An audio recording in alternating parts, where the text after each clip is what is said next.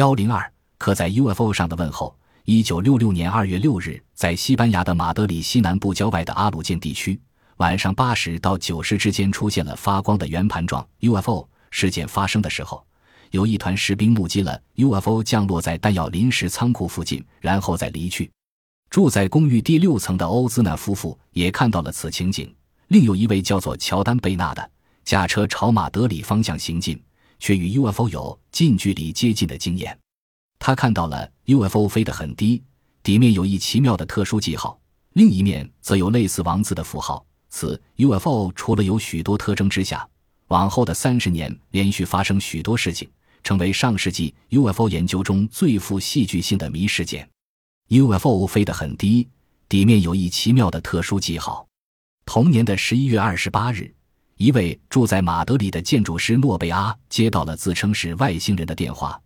并表示愿意回答他们所居住的外星球相关的任何问题。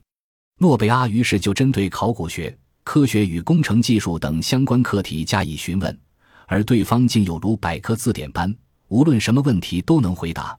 他们的谈话总共持续了大约两个小时左右。接完这通电话几天之后，诺贝阿首次收到了一封自称是优密特的外星人的来信，信中也有 UFO 上面同样的符号。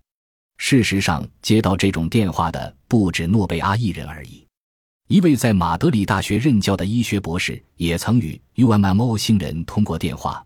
谈话的内容涉及今天科技无法解释的医学知识。